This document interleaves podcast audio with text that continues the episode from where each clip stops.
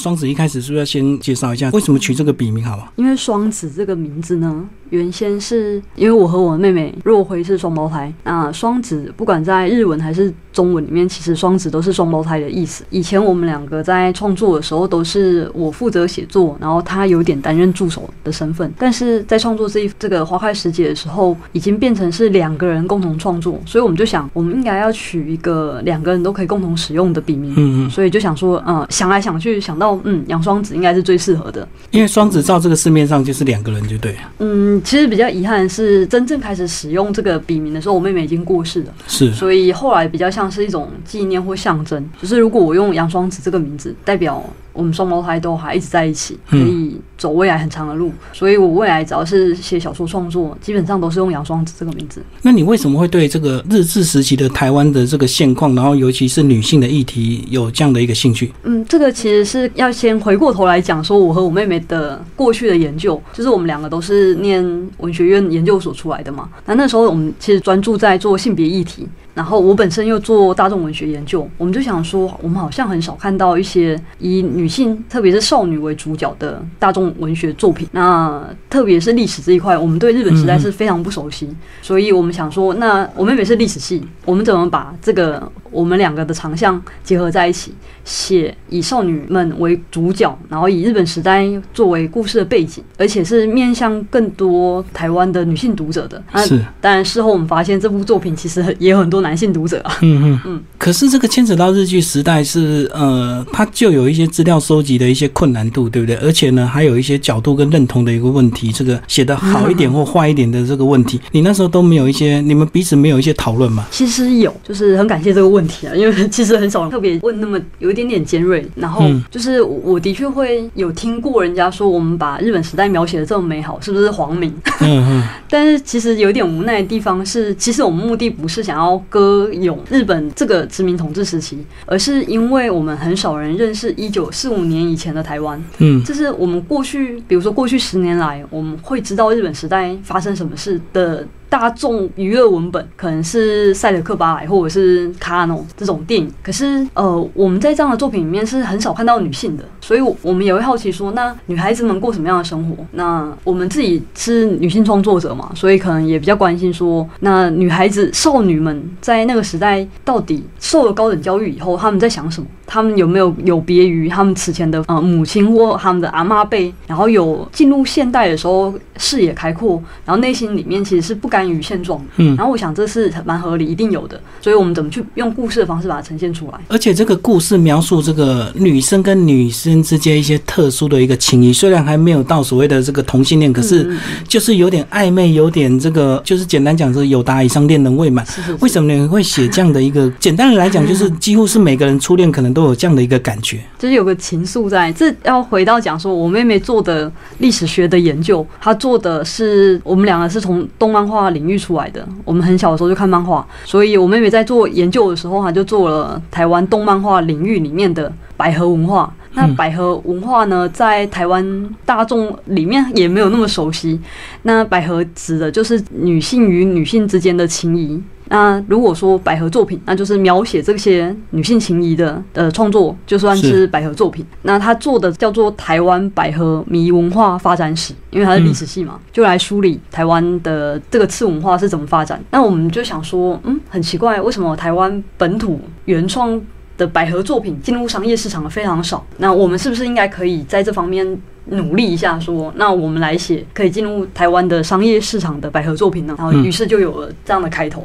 可是这个议题其实有些人可能会觉得这个议题是很小众的，对不对？可能就是特殊族群才会喜欢。那为什么要写这么简单来讲，就是写这些小情小爱？因为大家都喜欢那种大时代的那种可歌可泣的一个故事，或大时代的那种生离死别。结果你是写大时代的两个女学生或几个女学生，她们彼此这个有点暧昧，又有点这个互。相喜欢的那种，互相扶持。对，其实这个是我们之前做性别研究真的很关键。就是说，我们比如说复仇者联盟好了，可能很多人会发现，呃，钢铁人跟美国队长之间的那种英雄之间的一个较劲。没错，就是他们其实是相知相惜的。即使有竞争或者是有冲突，可是他们彼此之间是有一种砥砺的关系。对。那但是这样的作品很少去描绘女性之间的又竞争又友好的关系，嗯，几乎没有办法看到。就我们目前台湾，甚至是美国好莱坞电影或日日剧啊什么的，我们都很难看见说，那我们有没有办法看到女性与女性之间类似这种既竞争又扶持又彼此友好，然后又彼此以信念互相产生。交流冲突这样的描绘，现实中有没有？就是我们现实中有没有那种同学之间、同才之间，我跟我的同样身为女性的上司，可能有我如慕他，可是我的信念跟他有冲突，又怎么样？或者是说我同同学之间，我我非常羡慕那个同学长得漂亮，然后功课又好，可是我心里又有点嫉妒。可是他来对我好的话，我又内心心花朵朵开。这些真正会发生在现实中的事情，可是他很少被描绘。所以这样讲，你跟你妹妹过去有没有曾经这样的？一段关系，嗯 有点竞争，又有点互相扶持。我因为我知道，其实呢，那在其他的媒体也有介绍到，其实你们两个人过去过得非常的辛苦。嗯，然后姐妹真的是有一段时间呢，是要彼此互相帮忙，所以甚至互相扶助，才能够熬到今天。是，但是在你们还更年轻的时候，那时候有没有一些竞争的心理？我们两个状况比较特别啊，就是以双胞胎而言，像我们那么要好的双胞胎，好像也蛮少见的。是，那。我们算是说，等于我爸妈离婚是在大概我五六岁的时候，所以离婚的时候，我们的状况有点复杂，就是我们在各个亲戚的家里面轮流住，借住就对。对，那那种状况就是寄人篱下，你姐妹之间感情本来就会比较好。那等到国中的时候，就是我阿妈过世，然后我爸爸离家出走，所以我们就状况更严峻，就是刚好在一个青春期。一般双胞胎可能会正在发展自我认同，就是我要跟有别于我的双胞胎姐妹或我的双胞胎兄弟的那个年纪的时候，我们刚好在一个我们非得要非常紧密，然后互相视对方为生命共同体，我们才能活下去的。那种处境嘛，所以我们原先就是感情很好，到了那个时候发展又更好，就是我坦白说，就是我们那时候都一直用我们。这个词来讲话，就是不太会说我怎样，会说我们怎么样。然后写周记或日记，也会写说哦，我们这个礼拜天出去玩，这不是我，所以我们状况比较特别啊。那感情也比较深厚，是真的。所以这样子，有时候为什么双胞胎这个彼此会有一些较劲或者是竞争心理？有时候真的是父母亲造成的。对，因为父母亲会说这个姐姐怎么样，妹妹怎么样，那你心里听了就不舒服嘛。那你们比较特别，是因为你们的环境特殊，反而造成你们感情的一个深厚，因为你们彼此要互相支持，才能能够维持一定的一个生活这样。嗯，所以就没有办法额外的心力去计较。因为像我自己本人也不太跟别人吵架，就很少，所以跟双胞胎姐妹又更少。我们两个几乎不吵架。可是我发现你会写这样的所谓的台日的一个这个日本时代的文学小说，你本身还是有一些自主性，对不对？因为其实像你讲的，你其实你的背景啊，这住在成功岭的成功眷村，可是你不是深蓝的，你现在是深绿的。我也不能说自己深绿，哎，就是那个时候的确，我和我妹妹都是在眷村长大。对啊，然后。这个绝对的影响了我们怎么看待国族认同。就是我们到大学的时候，都还觉得有一天两岸会统一，然后也因为对中国文化的如沐，坦白说，我就去念中文系，然后妹妹念历史系。是。可是到了大学后期，我们开始有转变。同学之间的影响没有，也是其实是野草莓，就是哦，野草莓，野草莓是一个关键。对我们来讲，那时候的第一个困惑是，为什么我们不能？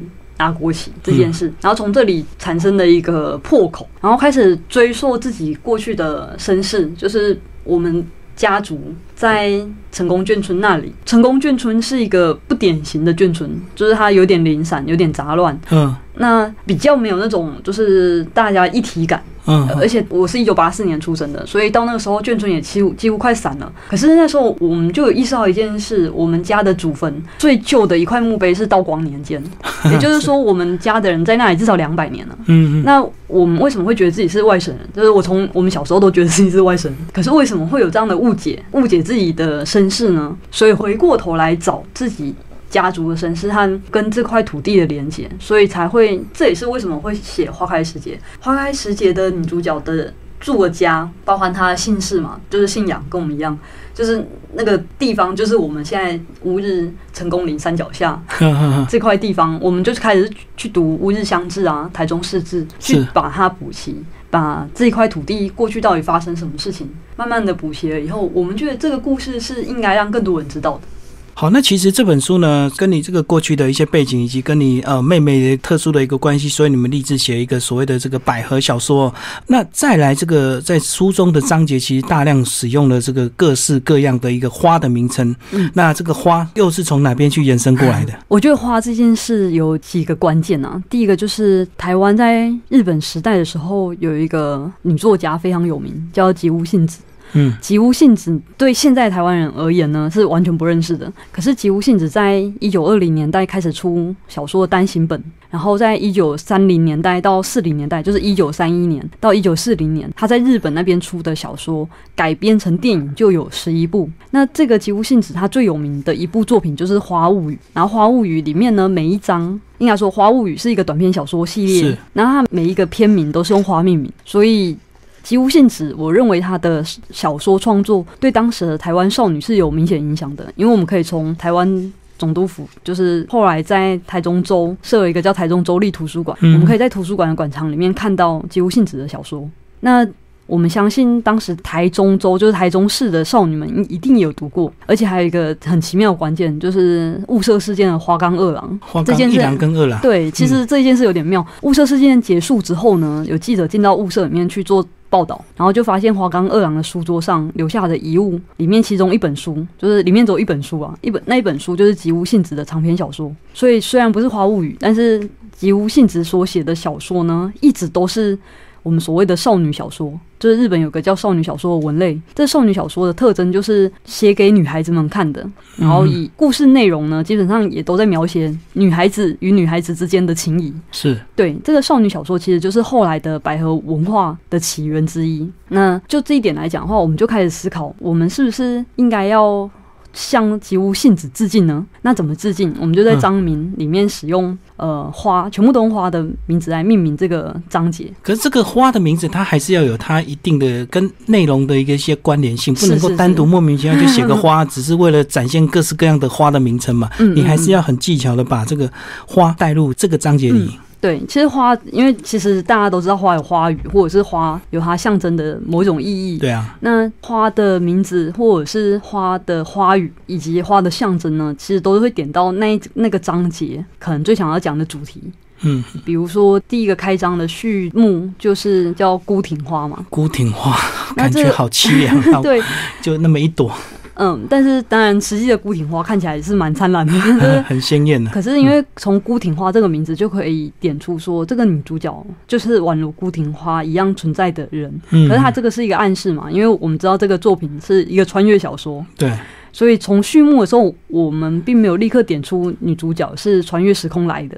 可是为什么要暗示呢？就是她就是孤立于孤挺于这个世界的一朵花。嗯，所以他跟大家都不一样。为什么他是古挺花？因为他只有他是穿越穿过来的嘛，特立独行的感觉。是是，嗯嗯。所以其实这个小说呢，这个你千万不要以为它就是这么简单，是个就是台日的这个呃一些女学生的爱情故事。其实你真的整本看完之后，你真发现这个杨双子真的有他厉害的一个地方。而且呢，其实我觉得在整本看的一个过程呢，他要想尽办法去复原当时那个情境，甚至呢，当初可能在这个台中州有什么一个图书馆，然后走过这个马路有什么多。少亭是多少里？哇，天哪！这个光是这个考究资料，这个当初你妹妹花了很多时间去考究相关的一个资料。是因为我们大概是二零一四年决定要做这件事，大概是四五月的时候决定要做。嗯，那妹妹是历史学出身的，她是历史系，然后又是历史所。所以他已经有很强的考据能力，是。所以我们一开始分工是我负责小说创作，我来发想一个故事，他来以考据的方式来，我们互相搭配。我想只有双胞胎可以这样做，同步进行哦，就是等于说我一边想故事，一边跟他说，我觉得我想要让他们在，比如说在吃路边摊，然后吃粉圆汤，有可能吗？然后他就去查，就是他他本来就已经同时在做考据资料了，然后他可能考据到有趣的东西，就跟我说，哇，你知道吗？那个当时台中州有游泳池哎之类的，然后我就想说，好，那我来想个什么故事来写游泳池好了，用这种互相搭配的方式把故事孵化出来。所以他那时候过世是二零一五年的六月，对，那他真正完全就是进入安宁状况是六月初，也就是说他从二零一四年的四五月左右，然后一直考据到他进入安宁，嗯，也差不多是一年的时间。所以他其实他的病发算是非常快，对不对？因为那是复发啦，就是因为他的癌症是在二零零九年底的时候发生的，所以二零一四年，嗯，开始其实开始身体走下坡。哦，所以那时候就已经四期了，对不对？嗯，二零零九年。二零零九年的时候是三期三期末，可是医生是说分期没有意义啊，就是该发生什么就会发生什么这样。反正就是总会有个时间的限制就对了。嗯嗯，所以这样子变成你们二零一四一五这个手脚就就很快了，对不对？嗯，因为他也预期是希望能够看到这本作品的一个产生嘛。其实二零一四年的时候，我妹妹是一个生命力或者说意志力非常旺盛的一个人，她并没有觉得医生说五年，她寿命就是五年。她原本预期自己的寿命会十年啊。不过其实如果从二零零九年来看她的寿命的话，差不多就是六年。对，医生说的还蛮那个的。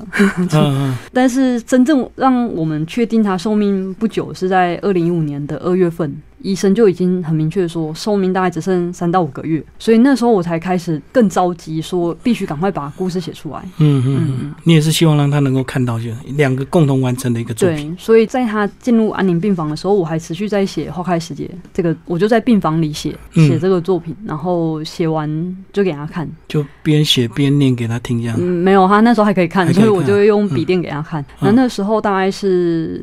完成了这个目前二十个章节里面，大概写到第十一或十二章的部分，就写了一半。那其实你们当初写这个呃台湾的这个日本时代的这个百合小说。如果没有穿越的剧情，它可能会被当做是一个经典，因为它在那当初那个氛围，因为至少台日这方面的没有人写。嗯。可是加入这个穿越的这个剧情之后，是不是有时候就会又会被另外一些人这个觉得这个分类上或者是感觉上这个不够正统或不够经典？这样，你那时候从去年出版到现在，你你有听到这样的一个声音吗？有，就是呃，很多人会觉得穿越是一种很大众小说或通俗小说会用的手法，就很廉价的手。法就是反正什么剧情不合理，你就给他穿越一下这样子，就是好像变成为了噱头或者为了好玩而出现。不过其实他穿越这件事呢是有两个至少两个原因的。一个原因是我在做大众文学研究的时候，我念台文所，然后做大众文学研究的时候，我就有研究过穿越小说。穿越小说以台湾来讲，是一九九三年开始出现。那出现的时候，它有一个公式，就是变成说台湾现代的台湾女人。然后通常是台北的女人，她用一些莫名其妙的理由，或者是作者根本不解释理由，就让他穿越时空，回到古代跟另外一个人谈恋爱。嗯，可是他会回到哪里呢？通常都是中国的古代。嗯，然后这个通常都是中国古代这件事呢，有一个吊诡，就是说现代台湾女人穿越时空回到中国的古代，这个已经不只是时间的倒转，它是包含了空间的移动，而且移动非常远。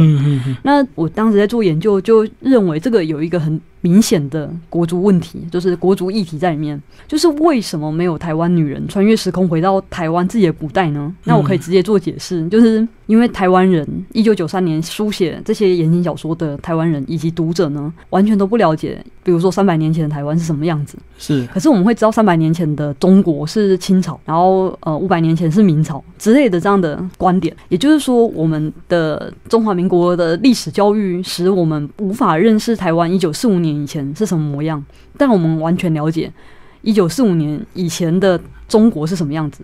也就是说，我们的历史被嫁接了。我们一九四五年以前的历史是外一边接到中国的。嗯嗯，这件事情会使穿越本身带有政治性。所以，我我那时候就在思考说，那如果有一本书是写台湾现代的女人穿越时空回到台湾的古代，那会怎么样？她会看到什么样的台湾？哦，我懂你的意思。可是会有这个样的问题，就是她如果要穿越到更早以前的台湾，她不知道怎么写。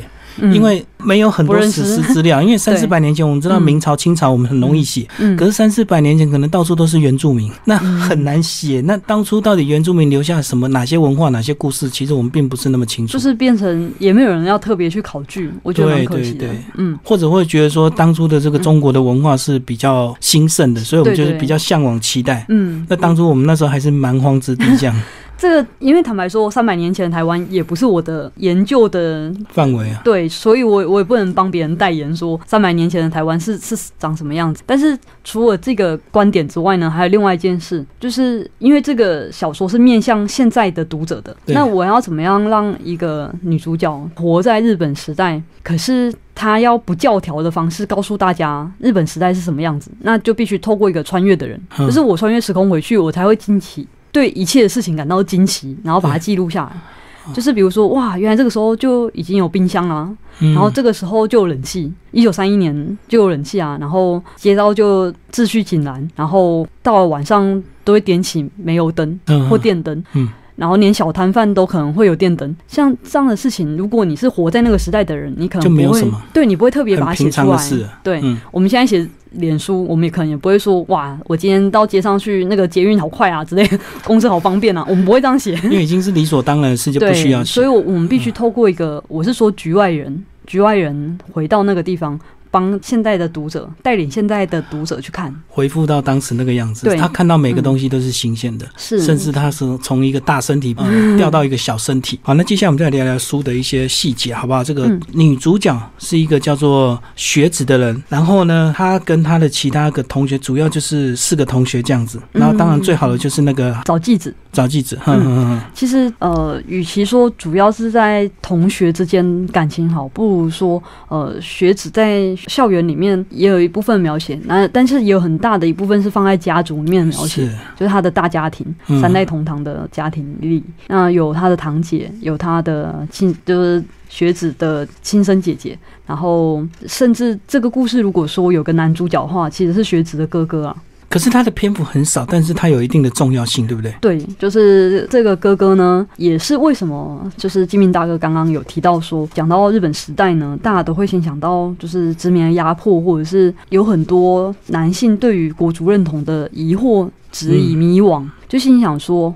哦我是日本人吗？还是台湾人呢？还是中国人？这样子疑惑。其实这个这样的调性，这种基调，在文学日本时代的台湾文学里面是还蛮常见的。可是我们就是来问一件事，就是我我以前会读吴浊流的《亚细亚的孤儿》，是吴浊流。嗯，那吴浊流《亚细亚的孤儿》就是真的发出我刚刚的那种困惑质疑，说台湾人到底是一个什么样的人呢？他既不是中国人，也不是日本人。那台湾到底是什么？台湾不就像是亚细亚里被遗落在这里的孤儿吗？那发出这个疑惑的，嗯，男主角胡泰明，我就在想的是说，哦，如果胡泰明有姐妹，她的姐妹会怎么思考胡泰明的这个困惑和质疑，以至于她都有一点要精神崩溃这样子。然后我就想说，事实上很多女性的声音不被听见，以及实际上有很多女性在这样的战争里，或者是国族认同的底下，她们未必没有想法。可是她们会选择更务实的方法，就是想办法先让家族的人活下去，就是要喂饱大家，要让大家能继续延续家族的血脉，用这样观点。那这个观点是不是每个人都一样？我我不帮别人代言，我就讲我自己，因为我认为，如果是胡泰明的姐妹的话，搞不好会觉得胡泰明是不是在无病呻吟啊？嗯嗯。那我们把故事倒过来，就是这个故事里的哥哥就很像胡泰明，是，所以他就陷入了这个国族认同的迷惘和。质疑，以至于后来选择就是做傻事嘛，就是 其实他选择自杀，对，来逃避这样的对他而言太过尖锐的问题。可是如果我们放在这个故事里面来看，我有一些读者来跟我回馈说，就是汇丰哥哥这个角色优柔寡断，或者是他的迷惘会不会太欠揍了之类的。然后我就说，可是这就是我们要的目的。我们用胡泰明，用亚夏尔孤儿来看胡泰明，我们会非常理解胡泰明。可是，如果我们换个角度来看同样的事件，用学子、用这个男主角的姐妹的角度来看，就会反过来觉得说，哥哥为什么会去烦恼那些风花雪月的事情？对，那这件事情其实是提供另外一个视角。就过去在日本时代，我们已经可以看到台湾文学作品里面一直在迷惘认同的事。嗯，可是到底女性的声音在哪里？我们很少看见。所以这就是为什么我们要创作《花开时节》，用长篇的形式，然后去描写。就是这些女性在当时到底面临到什么样的问题？怎么样的面对大的局势一直逼近？那他们用什么样的姿态来面对？是，而且这个书里面我在看的时候有提到说，在内地念书，或者是说当你毕业之后要去内地。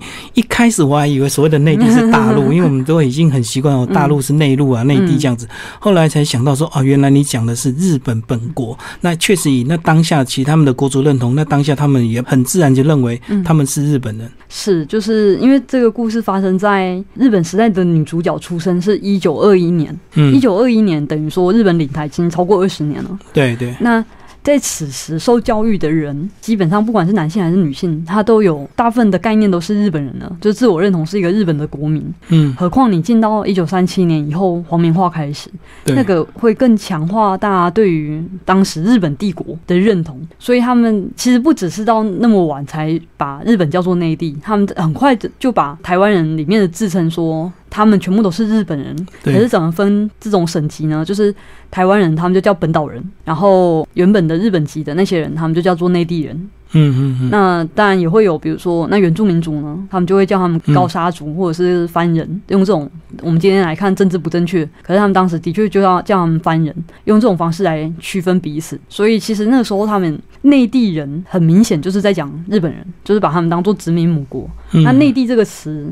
一开始就有殖民的意义啊，所以现在我们如果把中国叫做内地，其实是觉得它是我们的母殖民母国这样子。是是，所以这是一个有点词汇微妙的事情。嗯，那其实这本小说你看的时候，真的是你有很多角度可以去思考。其实他写的还是有一个台湾的一个大家族的一个习俗，所以可能有个阿妈坐镇，然后里面呢有哥哥姐姐，可能还有岁姨哦，还有所谓的义旦在里面。这个人物其实非常的多，但是都环绕在这个女主角这个呃学子身上。那其实学子她从这个过去就是现在二零一六穿越回。去之后，其实我一开始会以为说他真的是，因为他已经预见了未来会发生任何一件事情。嗯。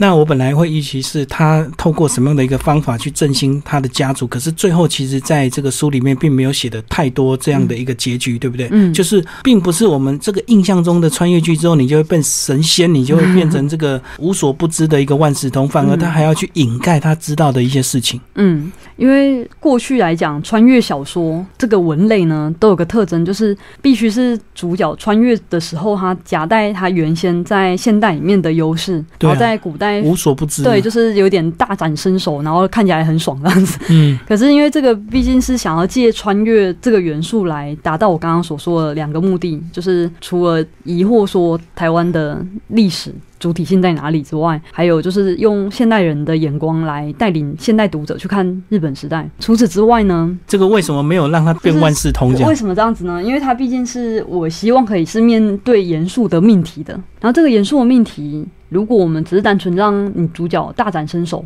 那就会模糊掉我们原本对想要传达的，就是刚刚所说的那两个问题，就是到底台湾的主体性是怎么样。那我我们既然是一个比较严肃的命题，我们就无法让主角说，那我们那扭转历史吧，那是太怪了。好，那最后这本书你当初这个写好之后，除了这个本身的有有一些这个要补足这个台湾日本时代的这个百合小说的一个缺口之外，对现代人的意义，或者是对现代读者他们的意义是什么？我觉得我可能会稍微拉远一点讲，就是。台湾在两千年政党轮替之后，才开始有台湾学进入到基本教育里面的教材里面去。嗯，然后是在那个时候开始，台湾也明显开始出现一些台湾的大众史丛书。对，就让我们更认识台湾以前到底什么样子。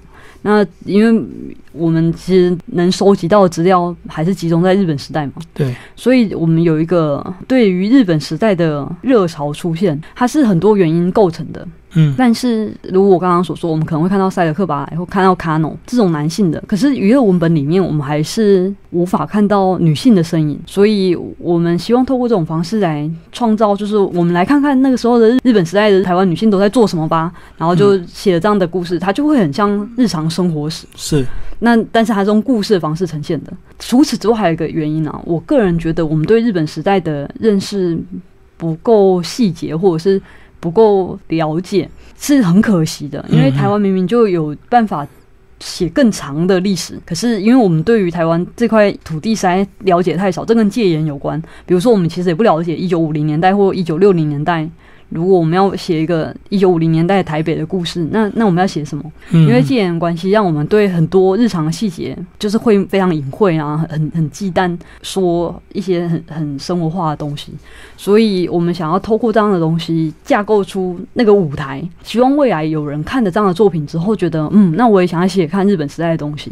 你刚刚讲这个是比较大的这个问题，是国足的一些问题，或者是说呃，其实过去因为这个戒严的关系，所以我们很多东西，或者是因为当初。初被日本殖民，所以很多东西我们不想去提它，觉得有点羞耻。可是回头来讲，这个书里面另外一个重点就是说，这些女生她们都身不由主，然后在那当下，其实她们没有办法决定自己的命运，甚至她们年纪到了之后，她们安排就要去遭罪，嗯，就是为了考量不是她爱不爱这个人，而是她这个男生进来之后对家族兴旺有没有一个意义这样子。